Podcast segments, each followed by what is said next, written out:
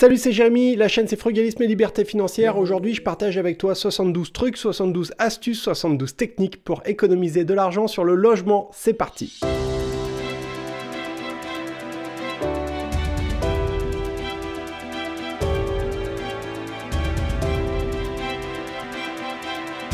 Bienvenue sur cette chaîne, elle est faite pour t'aider à faire des économies sans te priver, c'est ce qu'on appelle le frugalisme.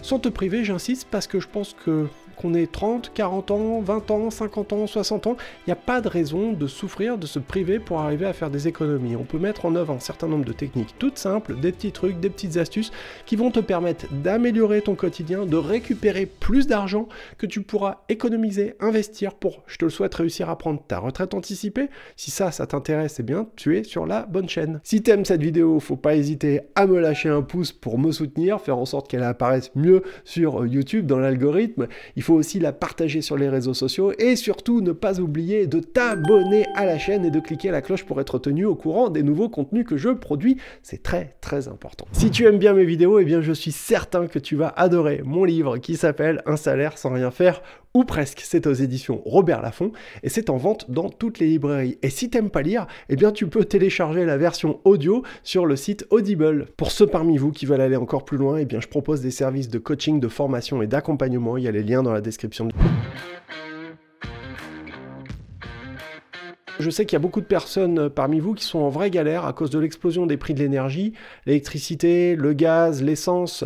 Et pour ça, on peut essayer de trouver des solutions simples et efficaces pour réussir à améliorer le quotidien, sans pour autant, encore une fois, devoir se priver.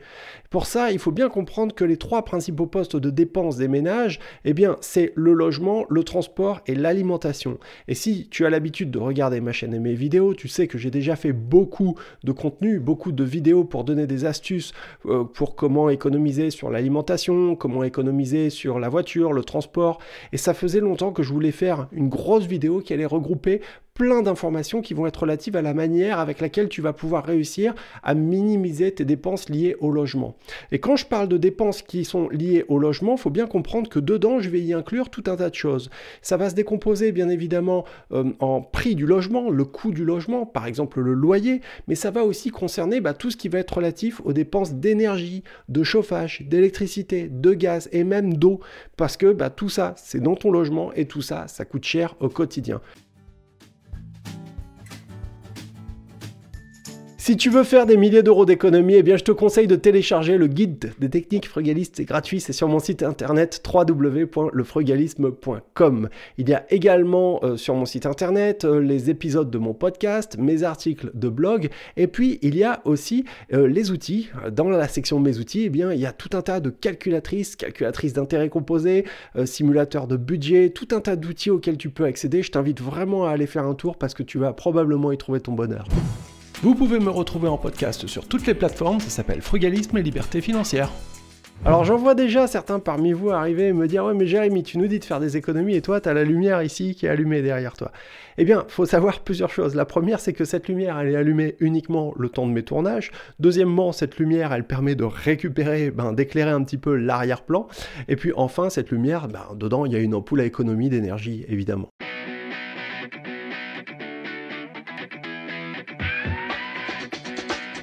La première façon de ne plus avoir de loyer à payer, eh bien c'est tout bête en fin de compte, c'est simplement de devenir propriétaire. Alors attention, c'est vrai que quand on est propriétaire, tu n'as plus de loyer à payer, ça c'est vrai, mais tu auras toujours la taxe foncière à payer une fois par an. Et la taxe foncière, euh, faut être clair, elle a quand même relativement explosé, plus 30% sur les 10 dernières années. Attention, faut bien comprendre une chose, c'est que devenir propriétaire de ta résidence principale, ça ne veut pas dire que tu vas finir par t'enrichir à terme. Ça, faut être vraiment clair là-dessus.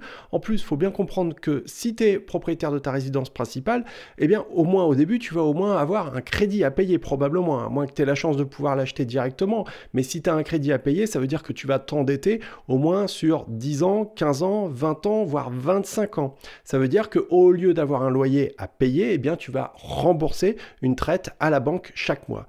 Alors là, à voir, ça peut être intéressant dans la mesure où le montant des remboursements que tu vas faire à la banque serait inférieur au montant du loyer que tu paierais, mais il faut bien prendre en compte aussi le fait que si tu t'endettes pour acquérir ta résidence principale, eh bien tu vas réduire, minimiser, tu vas croquer dans ta capacité d'emprunt pour réussir à investir.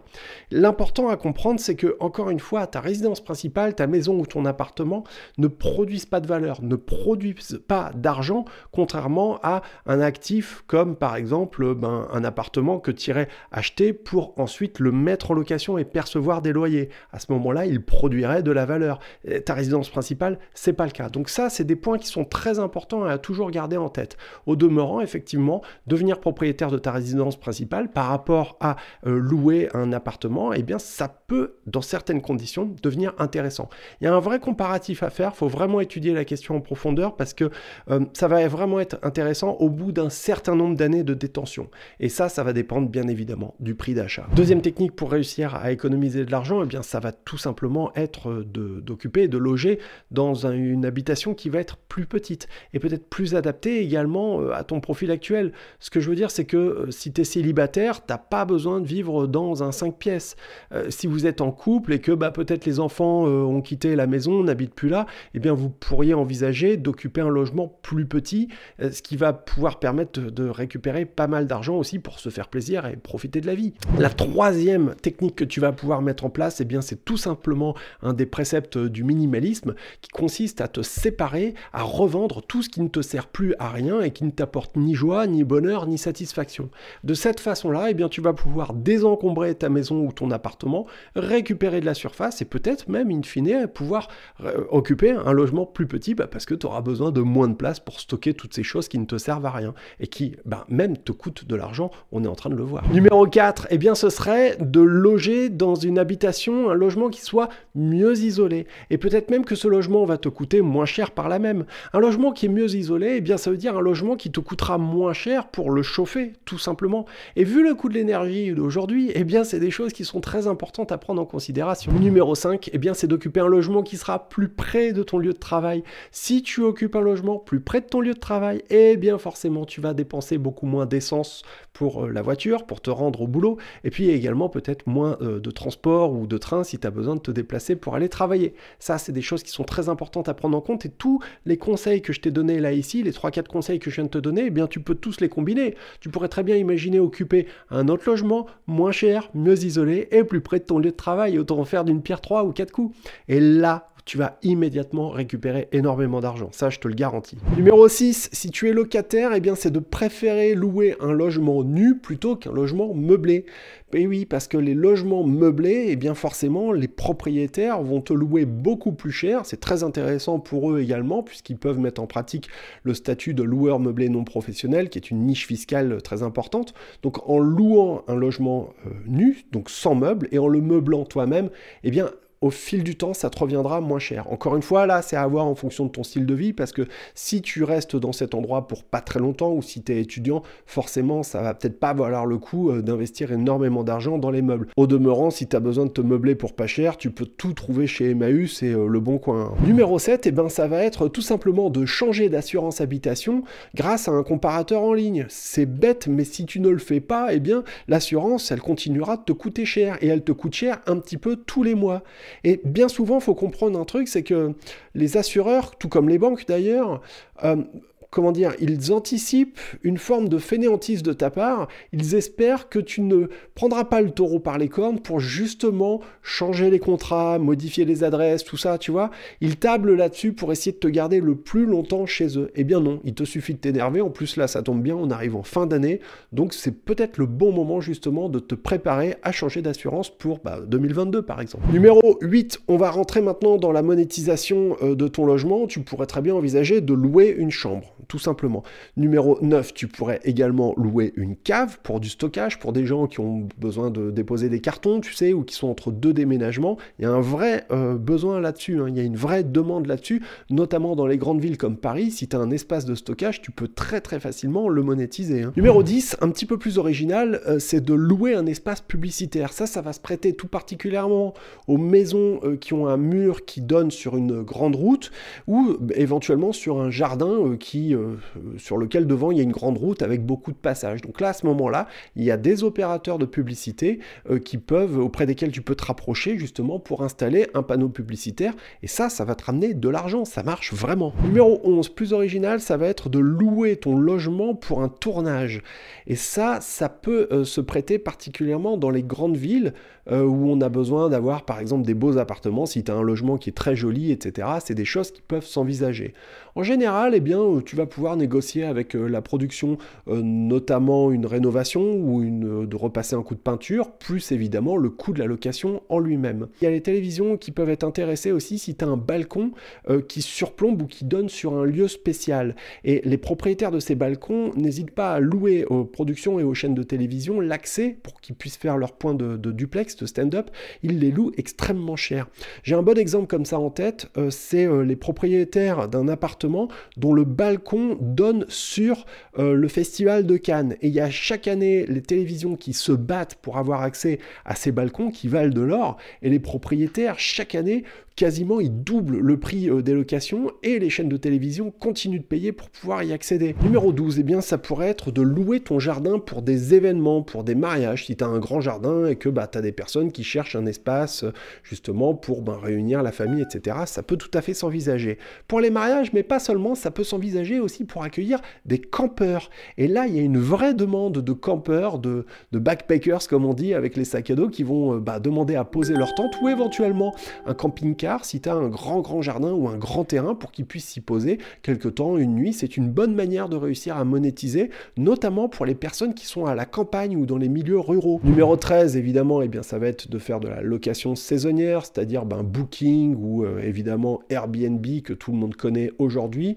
Euh, l'idée, c'est que bah, tu vas louer ou une chambre ou la totalité de ton logement. Bah, voilà, c'est des choses qui de cette manière peuvent tout à fait s'envisager. Attention là-dessus, il faut regarder très précisément les réglementations en fonction des villes. Hein. C'est très encadré aujourd'hui, c'est plus le Far West. Hein. Numéro 14, c'est tout simplement de faire de la colocation. Ça va te ramener un revenu et ça va mettre du beurre dans les épinards, crois-moi. Numéro 15, alors là c'est un peu plus spécial, ça va consister à louer la toiture de ton logement pour y faire installer par des opérateurs des panneaux solaires. Ça, ça s'y prête particulièrement pour les personnes qui, encore une fois, vivent en, milieu rural, dans les milieux agricoles et qui vont avoir des grands entrepôts. Parce que pour qu'un opérateur décide justement d'aller vers ça, eh bien, ils vont rechercher des toitures qui font au moins 1000 mètres carrés. Donc, attention, ça se prête pas à tout le monde, effectivement, mais pour ceux qui ont des grandes, grandes, grandes surfaces de toiture, il y a peut-être un truc à faire. Je précise au passage hein, que les astuces que je donne ici, il y en a certaines qui sont vraiment au désordre. Hein. donc, il faut regarder la vidéo jusqu'au bout parce qu'il y en a vraiment qui vont euh, te permettre de gagner beaucoup, d'autres un peu moins. Tout ne se prête pas à tout le monde, donc euh, bah, vraiment euh, à vous d'aller creuser. Hein. numéro 16, eh bien, ça va être de revoir l'isolation des combles. Tu as peut-être encore des combles sous la toiture qui sont pas isolés. si c'est le cas, eh bien, il faut te renseigner, mais tu pourrais peut-être bénéficier d'aide d'État pour les isoler à moindre frais. Donc ça, c'est quand même important de l'envisager aujourd'hui pour réduire ta facture énergétique. 17, eh bien, c'est de revoir l'isolation des fenêtres. Tu sais, les fenêtres, eh bien, il s'agit de ce qu'on appelle bien souvent des ponts thermiques. C'est-à-dire que la fenêtre, elle fait un pont, un point de jonction entre le froid du dehors et le chaud du dedans. Alors d'abord, ce qu'il faut faire, c'est envisager de remplacer les vieilles fenêtres avec une structure en bois autour au moins par des fenêtres euh, en PVC, hein, avec euh, une structure en plastique, et euh, de privilégier bien entendu le double vitrage, mais c'est même un minimum. Le triple vitrage, ça peut être même encore mieux, donc là je te laisse te rapprocher d'un professionnel. Numéro 18, eh bien ça va être de revoir l'isolation par l'extérieur de la maison ou par l'intérieur de la maison. Donc là il faut voir ce que tu peux faire, là aussi, mais si tu es encore dans une maison qui est mal isolée, qui est très exposée aux intempéries, eh bien forcément c'est des choses qu'il faut vraiment prendre en compte aujourd'hui. Hein. Numéro 19, si chez toi c'est un chauffage électrique euh, et que tu as encore euh, les vieux grippins, euh, c'est bien de les remplacer aujourd'hui par des appareils de chauffage qui vont être beaucoup moins coûteux, hein, d'accord, et qui vont consommer beaucoup moins. Donc là, il y a plusieurs technologies qui existent, mais ça coûte à peu près, on va en trouver à partir d'une centaine d'euros jusqu'à, ben, après, tu sais, il n'y a pas de limite en fonction de ce qu'on veut, si tu veux un chauffage design ou je sais pas quoi, mais déjà, pour une centaine d'euros, tu peux avoir des chauffages qui sont tout à fait corrects à économie d'énergie. Numéro 20, eh bien, ça va être de poser un thermostat central dans l'appartement ou la maison qui va contrôler les appareils de chauffage par un système de fil pilote. C'est très intéressant parce qu'en fin de compte, il va indiquer, il va permettre de programmer la température des chauffages en fonction de l'heure du jour, de la nuit, en fonction de si t'es pas là. Euh. Et l'intérêt d'avoir un fil pilote, eh ben, c'est que tu n'auras pas d'appareil type Wi-Fi qui va émettre des ondes et qu'il va falloir garder branché en permanence. Numéro 21, eh bien, ça va être tout simplement euh, d'envisager l'installation de panneaux solaires. Euh, ça peut te permettre justement de récupérer pas mal d'argent. Donc là, de deux choses l'une, ou bien tu pourrais revendre cette électricité à l'opérateur historique, ou bien tu pourrais l'utiliser pour toi, voire même la stocker dans des batteries c'est pas si simple à mettre en place, mais il y a de plus en plus de gens, notamment dans le milieu des autonomistes, qui le mettent en pratique et qui arrivent à obtenir des super résultats. J'ai d'ailleurs fait une vidéo euh, sur euh, des amis euh, qui vivent dans un Earthship, d'accord C'est-à-dire une maison qui est semi-enterrée et où ils ont installé des tas de panneaux solaires pour réussir à récupérer un maximum d'énergie. Et ça marche. Hein. Numéro 22, ça va être de diminuer la température chez toi d'au moins 1 degré. Et bah, si tu as un petit peu plus froid, éventuellement, euh, de mettre un gilet ou un pull. Hein, voilà. Numéro 23, ça va être de nettoyer régulièrement les radiateurs. Et ça, je pense que n'importe qui peut le faire aujourd'hui. Euh, l'idée à comprendre, c'est que le radiateur, il doit chauffer l'air, d'accord? Il doit pas chauffer la poussière. Euh, numéro 24, c'est de penser à purger les radiateurs deux fois par an au moins. C'est important parce que tu as peut-être des bulles d'air, etc., qui sont dedans. Donc il faut essayer de chasser cet air pour faire en sorte que le radiateur, il fonctionne à son maximum qu'il ait le meilleur rendement possible. Numéro 25, c'est tout simplement d'adapter euh, les températures en fonction des différentes pièces de la maison ou de l'appartement.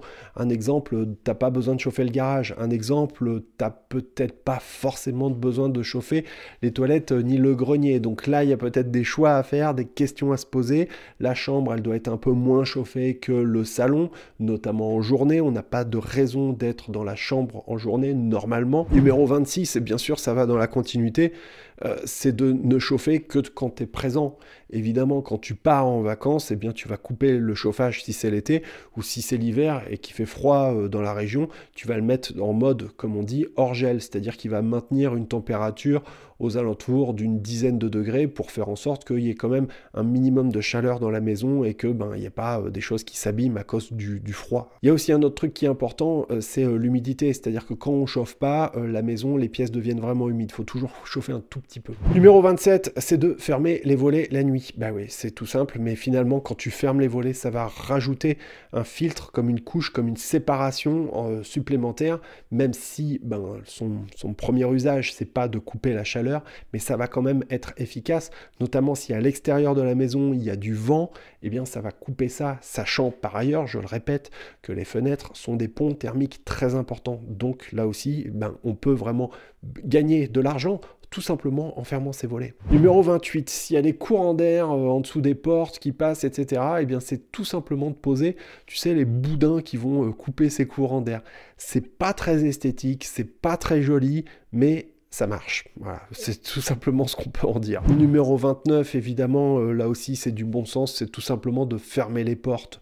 Euh, bah oui, c'est-à-dire que si tu fermes toutes les portes à l'intérieur de chez toi, tu vas limiter la circulation d'air et tu pourras bénéficier au maximum de la température dans laquelle tu te trouves à un instant T. Et voilà, il y a des portes à la base, c'est pas pour rien. Numéro 30, euh, eh bien ça va peut-être être tout simplement de te chauffer au bois. Euh, si tu as une cheminée, tu peux très bien te chauffer avec du bois. Moi je connaissais même une personne pour payer son bois moins cher, il achetait du bois qui n'était pas séché, qui était encore un petit peu vert en quelque sorte, et il le sécher euh, dans son jardin pendant à peu près deux ans avant de commencer à l'utiliser. Donc il avait un gros gros stock de bois en avance un stock qui séchait et un stock qu'il utilisait comme ça de manière permanente. Hein. Numéro 31, eh bien, c'est d'utiliser euh, les poils à granulés ou euh, également, comme on dit, les poils à peler. C'est très efficace parce que ça permet d'avoir un excellent rendement et le pelé, c'est pas très cher comparé à d'autres types de chauffage. Numéro 32, comme mode de chauffage, si chez toi, tu que le chauffage électrique, c'est un peu plus original, ça demande d'être un petit peu geek, mais euh, mon ami Olivier euh, arrive à le faire,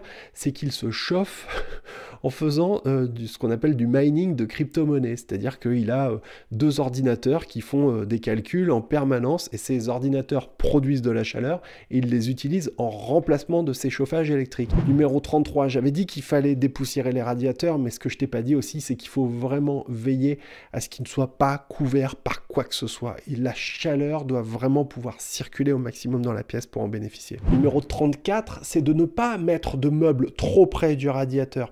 Une fois, l'idée qu'il faut vraiment comprendre, c'est que euh, il faut qu'on ait une diffusion de la chaleur qui soit optimale. Donc il ne faut pas qu'on ait d'objets ou de choses qui soient bloquantes pour cette diffusion. Numéro 35, pour la cuisinière, la gazinière, ce qui est important, euh, c'est d'utiliser des casseroles ou des poêles qui soient adaptées à la taille du feu.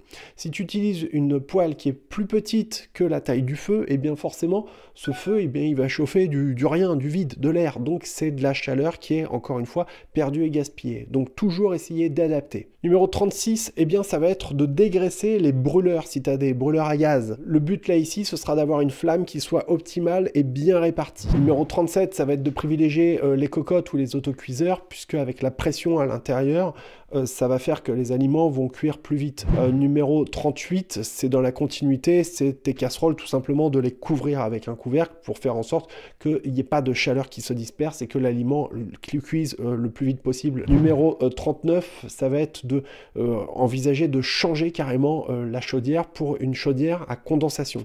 C'est très cher, c'est un coût qui est important, mais qu'on peut répartir dans le temps. Donc là aussi, il y a des arbitrages à faire, mais ça peut vraiment permettre sur le long terme d'arriver à faire des économies. Numéro 40, évidemment, tout simplement de changer de fourniture de gaz pour un fournisseur qui soit beaucoup moins cher. Pour ça, là encore, je t'invite à te rapprocher euh, des comparateurs comme lesfurets.com. Euh, partie suivante, donc on va plus se concentrer sur l'électricité, comment faire des économies d'électricité. Et là, j'ai beaucoup de choses à dire, il y en a beaucoup, beaucoup, beaucoup. 41, ça va être d'utiliser des ampoules à économie d'énergie. Moi, j'ai des ampoules à économie d'énergie partout, ça fait que ça consomme vraiment quasiment rien et c'est très efficace, c'est un très bon investissement. Je vais même aller plus loin, ça va être euh, de privilégier les ampoules halogènes par des ampoules type LED. Ça va vraiment permettre de moins consommer encore. Euh, numéro 42, eh bien, c'est de ne pas laisser les lumières euh, allumées inutilement. Alors je sais que j'ai une petite lumière allumée qui est ici. Elle n'est pas inutile parce que si elle n'était pas allumée, crois-moi, tout le reste de la pièce derrière, ce serait tout noir. Numéro 43, c'est de faire euh, des lessives avec le programme Eco ou programme à 30 degrés. Ça va être la même chose pour la vaisselle. Si tu utilises un lave-vaisselle, c'est d'utiliser le mode Eco. Je fais une petite parenthèse. Je sais qu'il y a certaines personnes qui disent que le lave-vaisselle, ça coûte plus cher que la vaisselle à la main euh, franchement, je, crois que ça dépend. Si c'est à l'échelle d'une famille de 5 personnes, effectivement, le lave-vaisselle peut être intéressant. En revanche, je pense que s'il s'agit d'une seule personne célibataire, euh, peut-être que ça peut permettre de faire des économies euh, d'un certain point de vue parce que le lave-vaisselle va moins consommer d'eau. Mais au demeurant, le lave-vaisselle en lui-même, l'appareil, il a un coût qui est important. sa valeur va diminuer dans le temps. Ça consomme de l'électricité aussi.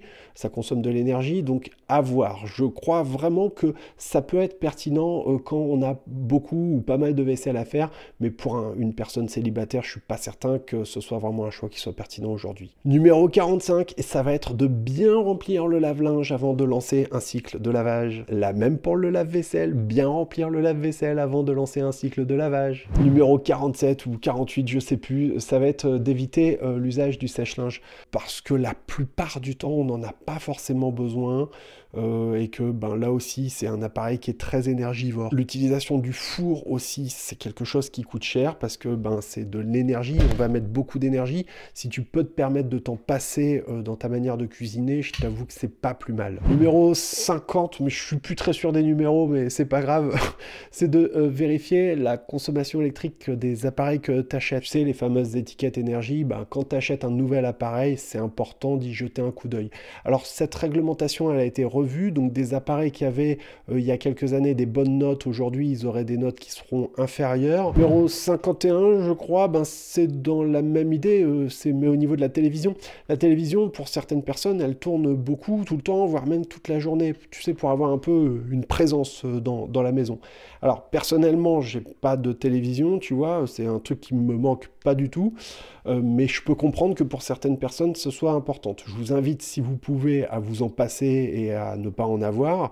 Mais euh, si pour vous c'est important ou si vous avez des enfants, eh bien ça va être peut-être tout simplement d'envisager d'avoir une télévision plus petite plutôt qu'un grand écran, tout simplement parce qu'un grand écran va bien souvent consommer beaucoup plus qu'un appareil plus petit. C'est tout simple. Là aussi, bien évidemment, je t'invite à faire attention aux étiquettes énergie et à la consommation de l'appareil. Numéro 52, c'est d'éviter d'utiliser le sèche-cheveux. Bah ouais, on n'en a forcément besoin, surtout euh, nous euh, les garçons, euh, les filles, bon ça dépend, t'es peut-être pas obligé de l'utiliser tous les jours. Donc là, il y a peut-être un choix à faire. Numéro 53, eh bien, ça va être de peut-être décongeler des aliments en les laissant dégeler plutôt qu'utiliser le micro-ondes pour les décongeler rapidement. Numéro 54, eh bien, ça va être tout simplement d'utiliser moins d'eau chaude parce que bah, tout simplement le ballon d'eau chaude aura moins à travailler. Numéro 55, ça va être de euh, changer euh, d'opérateur euh, d'électricité. Donc là aussi, je te renvoie vers les comparateurs en ligne. Numéro 56, ça va être de changer le ballon d'eau chaude. Alors il y en a certains qu'on peut réussir à vidanger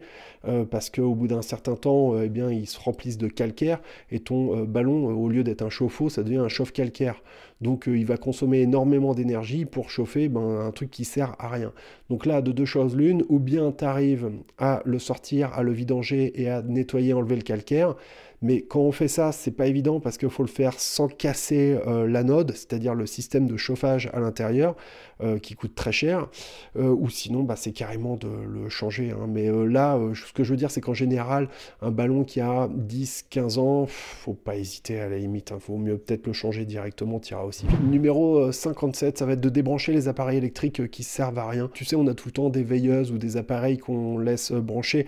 Moi aussi, parfois, j'oublie de débrancher des choses. Ben, ce serait bien si on arrivait à les débrancher justement parce que euh, par euh, la consommation euh, d'énergie dans les transformateurs, elle va se dissiper en chaleur. C'est ce qu'on appelle l'effet Joule. Numéro 58, c'est d'installer un petit programmateur avec une minuterie qui va couper les appareils en fonction de certaines heures de la journée, hein, évidemment. Numéro 59, et eh bien, ça va être de débrancher la box Wi-Fi la nuit. tu pourrais même installer les petits programmateurs dont j'ai parlé précédemment à l'entrée de la box pour qu'elle tourne pas la nuit. De cette façon-là, ça te permettra de faire une certaine économie. Numéro 60, eh bien, c'est d'utiliser une multiprise avec interrupteur comme celle-ci, tu vois, il y a un bouton, tu appuies sur le bouton et il y a tout qui s'éteint d'un seul coup. C'est tout simple et ça marche. Par exemple, tu pourrais installer ce type d'interrupteur à côté de tous les appareils euh, Wi-Fi, euh, tu vois, ça peut être une bonne manière. Numéro 61, ça va être euh, de débrancher les téléphones la nuit. Tu sais, parfois on a tendance à laisser brancher les appareils, les téléphones toute la nuit pour qu'ils se chargent. On n'a pas besoin, je veux dire, au bout d'un moment, on peut les débrancher. Si tu veux faire des économies, je rappelle que j'ai écrit un guide gratuit hein, que tu peux télécharger sur mon site internet www.lefrugal frugalisme.com, il y a le guide gratuit, c'est le guide des techniques frugalistes. Hein. Il y a 80 pages de techniques, de, conseils, de recommandations. Alors maintenant, euh, dans la maison, on va se concentrer un petit peu sur tout ce qui concerne l'eau. Comment réduire la facture d'eau? Alors numéro 62, ça va être de faire la chasse aux fuites d'eau. Alors là, pour ça, c'est très simple. Je te donne une astuce qui est redoutable. Si tu veux savoir si tu as une fuite d'eau chez toi, tu fermes tous les robinets, tu fais bien attention que tout soit fermé, tu vas regarder ton compteur d'eau, d'accord? Et si tu vois que le compteur d'eau, bah, les aiguilles, elles continuent de défiler, même un tout petit peu, même pas beaucoup, et ben ça veut dire que quelque part, il y a une fuite. Et puis bah, là, bah, il va falloir la chercher et surtout la réparer le plus vite possible. Numéro 63, c'est bien évidemment de préférer euh, les douches au bain. Et oui, parce que ben, ça représente des quantités d'eau qui sont phénoménales. Numéro 64, c'est de ne pas laisser couler l'eau quand on se brosse les dents. Numéro 65, c'est de ne pas laisser couler l'eau quand on se lave les mains. Numéro 66, ça va être d'installer des mousseurs à tous les robinets. Si jamais tu n'en as pas, il y a encore des personnes qui ont des robinets qui ne sont pas équipés de mousseurs. Ça coûte vraiment pas très cher. Tu vas dans le premier magasin de bricolage et ça va te permettre en fin de compte d'aérer. On appelle ça des aérateurs aussi. Numéro 66, eh bien ça va être de réduire la pression euh, de la douche. Tu vois, la douche, euh, tu vas avoir le pommeau de douche d'un côté, il est là, ici, et de l'autre, tu as le tuyau, d'accord? Et il se visse comme ceci, d'accord? Entre les deux, là, ici, à cet endroit-là, hop, là, il est tombé, il y a un petit joint qu'on doit installer. Et eh bien là, à cet endroit-là, tu vas remettre le joint, d'accord? Et tu vas fixer une pièce de 2 euros dans laquelle tu vas faire un petit trou au milieu avec un forêt de 5 mm, pas plus, d'accord? Tu le reposes comme ça, hop, tu l'intercales, tu remets le joint, évidemment, là, je n'ai pas mis le joint, tu refermes, hop, et puis, bah, du coup, tu vas pouvoir prendre une douche en consommant moins d'eau. C'est tout simple, c'est tout bête, il suffit d'y penser. Ça va te coûter 2 centimes et un coup de perceuse avec un petit forêt. Tu peux le faire aussi avec autre chose qu'une pièce de 2 euros. Si tu as une petite pièce en plastique que tu peux découper qui fasse la même taille qu'avec un gabarit, effectivement, euh, tout à fait, c'est encore mieux, hein, évidemment. Attention à pas utiliser quelque chose qui pourrait boucher les tuyaux, comme j'en sais rien, un bout de carton ou quelque chose qui soit poreux ou friable, ça va de soi. Numéro 68, c'est bien, ça va être d'installer une minuterie à l'intérieur euh, de la douche. Tu sais, tu as des petites minuteries comme ça avec des ventouses que tu peux coller à la paroi de la douche. Tu la règles sur 3 ou 4 minutes et puis bah, quand elle arrive à zéro, ça veut dire qu'il faut sortir. Une autre technique, tout simplement, eh bien, ça va être de jouer ta musique préférée ou ta chanson préférée pendant le temps que tu prends la douche. Et quand la chanson elle est finie, bah, ça veut dire qu'il faut que tu sors. Numéro 69, c'est d'installer un réducteur de pression euh, à l'arrivée d'eau dans la maison. Numéro 70, ça va être de réduire euh, le volume du réservoir des toilettes en mettant une brique dedans. Ça, c'est une astuce euh, des grands-parents qui faisaient ça et ça marche bien. Numéro 71, c'est d'installer une chasse d'eau économique à deux boutons. Je vais pas te faire un dessin, tu sais comment ça marche. Numéro 72, eh bien, ça va être d'isoler les tuyaux chauds, d'eau chaude, pour éviter les déperditions de chaleur. Donc pour ça, c'est tout simple, hein. on installe une mousse euh, qui est euh, fendue sur un côté, on la pose autour des tuyaux. Numéro 73, si tu as une voiture, eh bien c'est de la laver un peu moins souvent. J'espère que cette vidéo, elle va vous aider à faire des économies, à récupérer des sous, parce que je sais que la période, elle est difficile pour tout le monde. Si tu as aimé cette vidéo, lâche-moi un pouce, abonne-toi à la chaîne et clique la cloche pour être tenu au courant des nouvelles vidéos, des nouveaux contenus que je produis, notamment les lives. Si tu aimes ce que je fais et que tu veux me soutenir, eh bien tu peux cliquer le bouton rejoindre qui figure en dessous de cette vidéo. C'est une manière très pour me soutenir et ça te permettra en contrepartie d'accéder à des contenus exclusifs, notamment les replays de tous les lives que je fais sur cette chaîne. Je vous embrasse, je vous dis à très bientôt, merci, salut et ciao